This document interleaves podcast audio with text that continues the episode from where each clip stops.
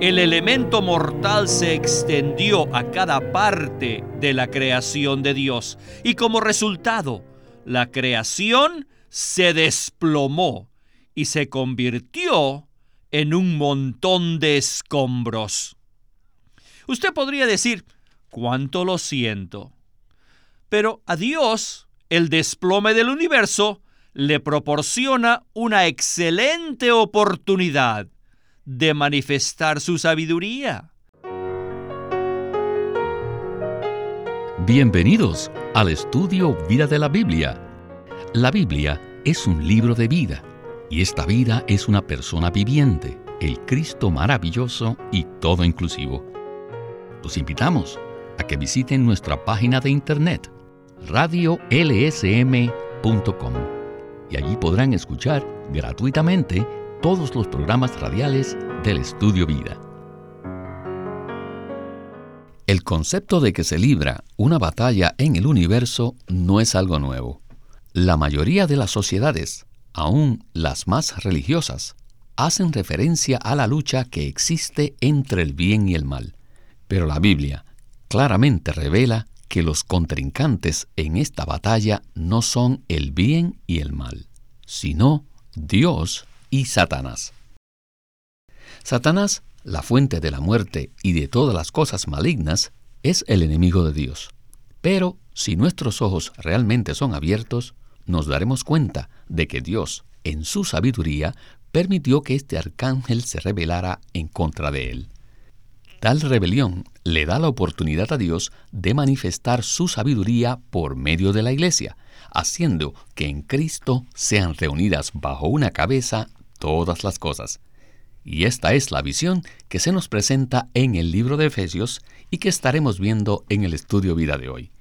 El mensaje de esta ocasión lleva por título Hacer que en Cristo sean reunidas bajo una cabeza todas las cosas. Para ese propósito hemos invitado a Antonio Hernández para que nos ayude con los comentarios. Saludos Antonio, bienvenido una vez más al programa. Gracias por invitarme. La luz en Efesios es maravillosa. A la luz de Efesios podemos ver las actividades del enemigo desde el punto de vista divino.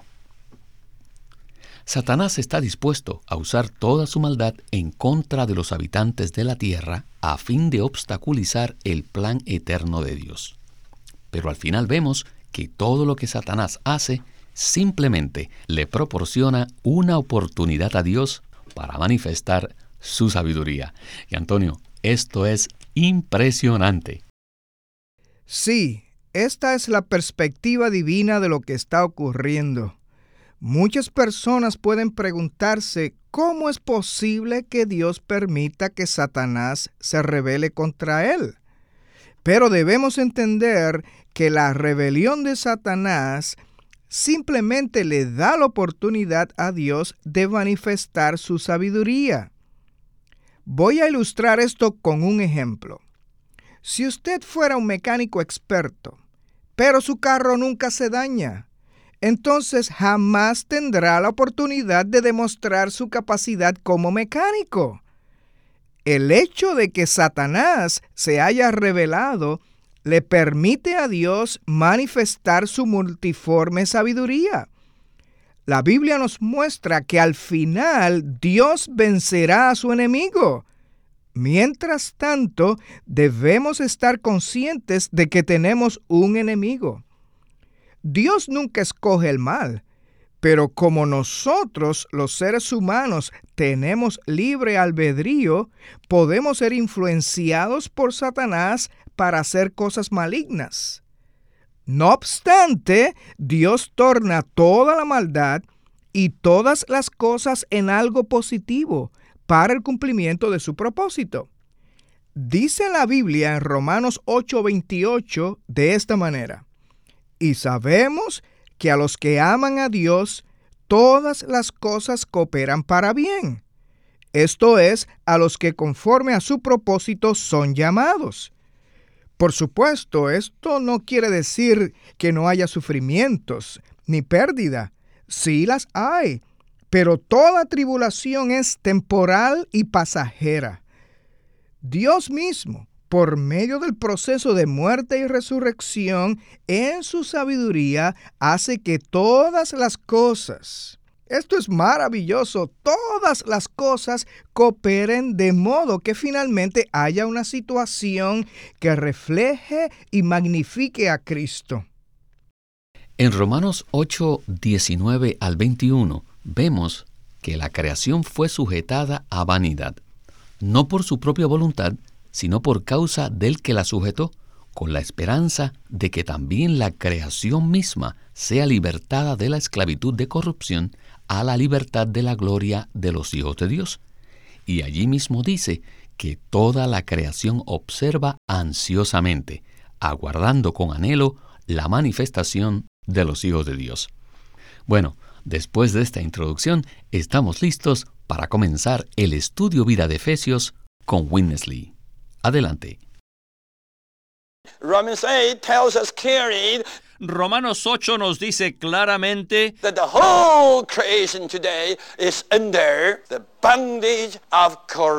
que toda la creación hoy día está bajo esclavitud de corrupción y ha sido sujeta a vanidad. Debido a que la muerte ha entrado y se ha esparcido a toda la creación. Así que toda la creación se ha desplomado. Cuando un ser viviente muere, se desploma. El elemento mortal se extendió a cada parte de la creación de Dios y como resultado, la creación se desplomó y se convirtió en un montón de escombros. Usted podría decir, cuánto lo siento. Pero a Dios, el desplome del universo le proporciona una excelente oportunidad de manifestar su sabiduría. ¿Por qué? Porque sin esa situación de muerte y desplome, la sabiduría de Dios no podría manifestarse plenamente. Dios expresará su multiforme sabiduría por medio de la iglesia. El desplome provocado cuando Satanás inyectó el factor de muerte en el centro de la creación de Dios, que es el hombre, sirve como un trasfondo oscuro que hace que la sabiduría de Dios se manifieste de forma más gloriosa. La manera en que Satanás opera es que trata de adelantársele a Dios. Este es un principio que vemos en la Biblia. Cada vez que Dios quiere hacer algo, Satanás actúa primero. La intención de Dios es impartirse en el hombre y forjarse en él. Pero antes de que Dios lo lograra, su enemigo Satanás falsificó esta obra al inyectarse en el hombre. Después que Dios creó al hombre, lo puso frente al árbol de la vida lo cual indicaba que Dios deseaba que el hombre lo recibiera a él. Dios quería esto y Satanás lo sabía. Pero Dios nunca actúa apresuradamente. Él siempre está dispuesto a esperar. Pero Satanás, por el contrario, siempre actúa precipitadamente. Antes de que Dios se impartiera en el hombre, Satanás se inyectó en él el centro de la creación, lo cual causó que toda la creación fuese envenenada. Y el resultado fue que se desplomó. Otra vez, en vez de vida, hay muerte por todos lados. Antonio, es interesante ver el propósito de Dios en el contexto de Efesios. Aunque muchos creen que la batalla que se libra en el universo es entre el bien y el mal, en realidad la batalla es entre Dios y Satanás. Estamos viendo que esta es una lucha entre la vida y la muerte, donde el enemigo de Dios se adelantó para inyectar el elemento de muerte en el hombre antes de que Dios pudiera impartirle al hombre su vida divina. Ahora, ¿por qué permitió Dios que esto ocurriera? Dios tiene un propósito eterno nosotros podemos pensar, puesto que Dios tiene un propósito, entonces ¿por qué no lo lleva a cabo? Dios está en el proceso de llevar a cabo su propósito, pero no lo hace conforme a nuestra manera. De hecho, Dios permitió que un arcángel se rebelara contra él. Si Dios no lo hubiera permitido, no hubiera habido ninguna rebelión. Ahora podríamos preguntarnos, ¿por qué Dios lo permitió? Todo esto ocurrió conforme a la sabiduría de Dios. La rebelión de Satanás sirve como el trasfondo oscuro de una pintura, el cual hace resaltar el objeto principal. El libro de Génesis revela que Satanás vino y se inyectó en el hombre, quien era el centro del universo creado por Dios. De esa manera, Satanás pensó que destruiría el plan de Dios, pero Dios lo permitió. ¿Por qué Dios lo permitió? De hecho, la rebelión de Satanás y la caída del hombre solo le da a Dios la oportunidad de manifestar su sabiduría. Yo animo a todos los que nos escuchan a que no se desanimen por la situación maligna que impera en el mundo actualmente, porque ese trasfondo oscuro simplemente le da a Dios la oportunidad de manifestar su inmensa sabiduría. De hecho, he podido observar que después de la tremenda tragedia que ocurrió en los Estados Unidos en septiembre 11, muchas personas se han vuelto al Señor y recibieron vida eterna en Cristo. Este es un pequeño ejemplo que ilustra cómo, a pesar de este evento tan horrendo, Dios opera de manera escondida para volver el corazón de toda una nación hacia Él. Con esto podemos ver que todas las cosas cooperan para bien, a fin de que seamos conformados a la imagen de Cristo nuestro Señor. Bueno, continuemos el siguiente segmento con Winnesley.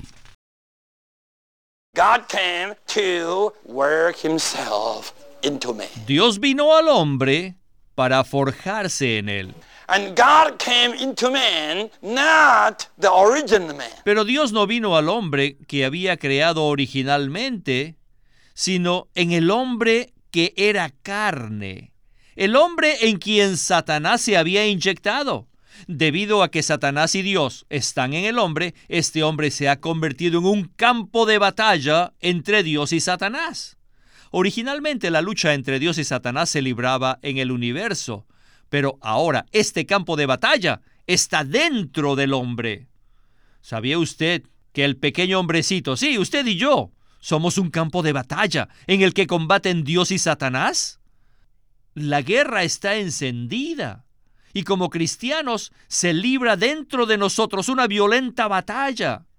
El factor de la muerte pelea contra el factor de la vida, pero el factor de la vida está derrotando, sometiendo, absorbiendo, tragándose el factor de la muerte. Saben que cuando tomamos un antibiótico y entra en el cuerpo, inmediatamente comienza la lucha contra los microbios. ¿Saben ustedes Jesucristo es el mejor antibiótico. Desde el día en que lo recibimos, se libra constantemente una batalla dentro de nosotros. Día tras día, Jesucristo, el antibiótico celestial, está matando los microbios dentro de nosotros. Debido a que el veneno mortal se inyectó en nosotros, caímos desplomados. Pero cuando Cristo entró en nosotros, saben, él trajo consigo el factor de vida. Y poco a poco comenzamos a levantarnos no por medio de enseñanzas, sino por ingerir el factor de vida. Nos desplomamos a causa del factor de muerte, pero nos levantamos por medio del factor de vida. Cuando el factor de muerte provoca un colapso, todas las partes de nuestro ser se desmembran. Podemos ver un ejemplo de esto en Ezequiel 37 cuando los huesos se volvieron muertos, secos y se separaron unos de otros. Pero cuando el aliento de vida entró en ellos, lo primero que pasó fue que se avivaron. Luego se levantaron y después se juntaron unos a otros para formar un ejército. Este levantamiento y esta unión restablece el orden. Antes los huesos estaban amontonados, cada uno de ellos estaba separado del cuerpo, pero cuando el aliento de vida entró en ellos, Primero se levantaron, luego se unieron y después vinieron a formar un cuerpo e incluso un ejército. Este es el significado de tomar a Cristo por cabeza. Antonio, no hay duda que esta es una visión más elevada de la gran lucha que existe en el universo. Debemos estar muy claros del lugar donde se lleva a cabo esta lucha, esto es, del campo de batalla. Este lugar no es el universo de una manera externa, sino que el centro de batalla está dentro de nosotros, ¿verdad? Eso es correcto. Nosotros fuimos creados por Dios para ser su expresión. Pero Satanás entró en el hombre para dañar lo que Dios había creado. Por causa de que Satanás entró en el hombre, es decir, en la carne del hombre, y ahora Dios está dentro de nosotros, está en nuestro espíritu humano, el hombre ha llegado a ser el campo de batalla, donde Dios y Satanás están luchando.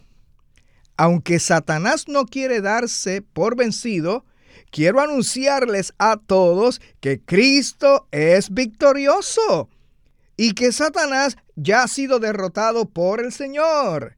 Jesús es el Señor.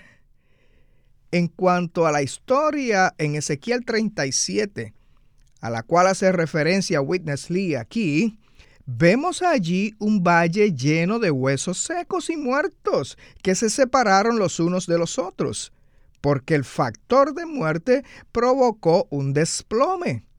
Esto es lo que nosotros éramos antes de ser salvos. Éramos como huesos secos desmembrados. Pero cuando el aliento de vida entró en los huesos secos, se avivaron, se levantaron y se juntaron.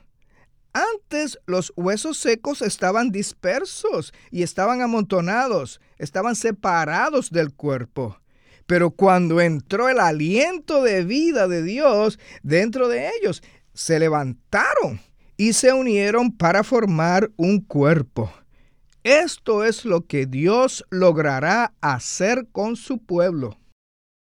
Este es un cuadro muy precioso que nos muestra cómo en Cristo son reunidas bajo una cabeza todas las cosas. Así como nuestro cuerpo humano tiene una cabeza, cuando la vida de Dios se imparte en el hombre que ha sido inyectado con el factor de muerte de Satanás, inmediatamente se restablece el orden y tomamos a Cristo por cabeza. Este factor de muerte de Satanás se inyectó en el hombre a tal grado que se subvertió la autoridad de Dios y se provocó un desplome universal. Todos nosotros nos hallábamos divididos, separados y muertos. Pero cuando la vida de Dios entró en nosotros, nos avivamos, nos levantamos y nos unimos unos a otros. ¿Qué tal si una vez más leemos Efesios 1.10 como preámbulo para el último segmento con Winnesley?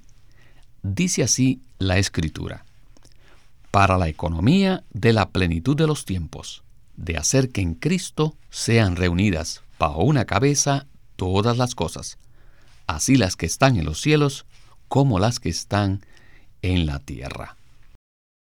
Eso es lo que Dios está haciendo en estos días, tanto en la situación mundial como dentro de nosotros. Escuchemos pues a Witness Lee y la conclusión de este mensaje.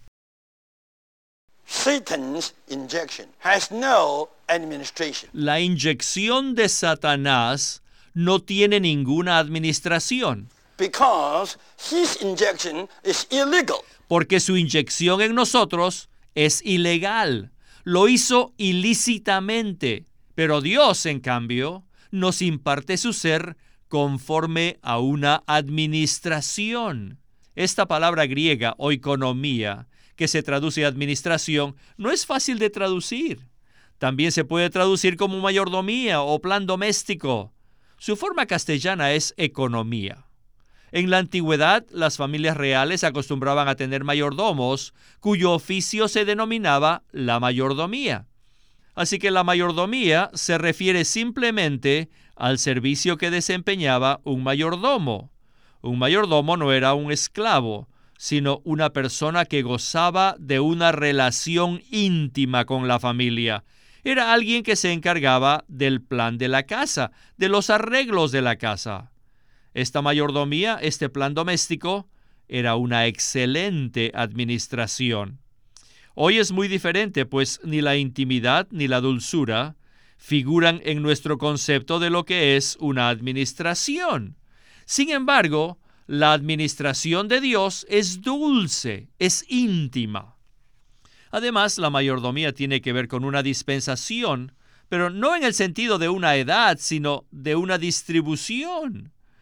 He observado esto en mis propios nietos. My grandchildren, none of them listens to me. Ellos no me hacen caso a mí, But everyone listens very well to the grandma. Pero ellos obedecen mucho, mucho más a su abuela. ¿Saben por qué? My wife has a policy to control them. Porque ella tiene control sobre ellos. Dispensing chewing gum. Ella está en control de las golosinas. Así que lo que les dice a los nietos, ellos le hacen caso. Pórtense bien, si no, no tienen chiclets. Así que, puesto que ella es la distribuidora, puede controlarlos fácil y agradablemente. Ella los controla mediante una dulce impartición, una especie de administración o servicio doméstico íntimo y tierno. Ahora pues miren, el sometimiento de todas las cosas a la autoridad de Cristo, la cabeza, no se lleva a cabo por medio de una administración gubernamental, sino mediante una dulce mayordomía, un plan doméstico, una administración placentera.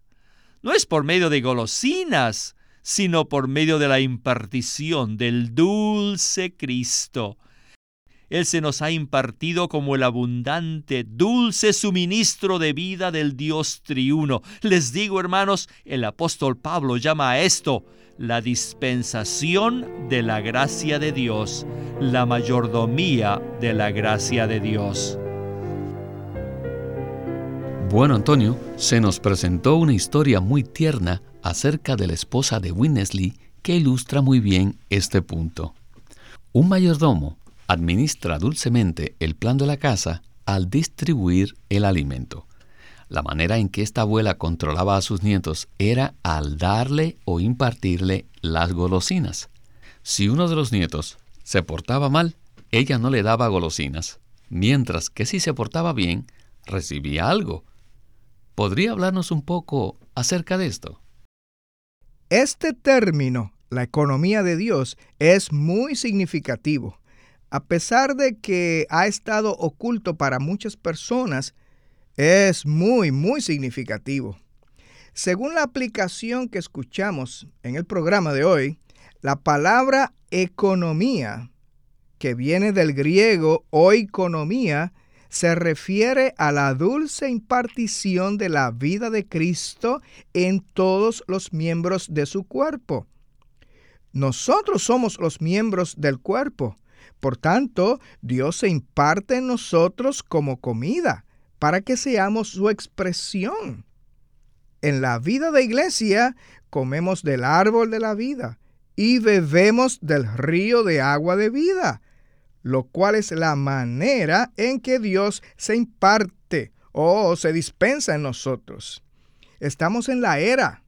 Esta es la dispensación de la gracia, lo cual significa que Cristo está impartiendo todo lo que Él es dentro de sus creyentes. Esto es lo que nos rescata de caer en el desplome en el cual se encuentra el mundo. La manera en la que nosotros podemos ser edificados unos con otros para ser la expresión de Dios es al recibir esta impartición de Dios mismo en Cristo, como el Espíritu, para que Él llegue a ser el todo para nosotros. Esta vida dulce que se imparte en nosotros es la que nos gobierna, nos rige y nos dirige. Amén. Antonio, qué maravilla que hoy día podemos disfrutar las riquezas de Cristo. Esta es la comisión de la iglesia. La iglesia es como una agencia que se encarga de impartir a Cristo con todas sus riquezas a todos los hombres. Gracias Antonio por haber estado con nosotros. Gracias por invitarme al programa de hoy.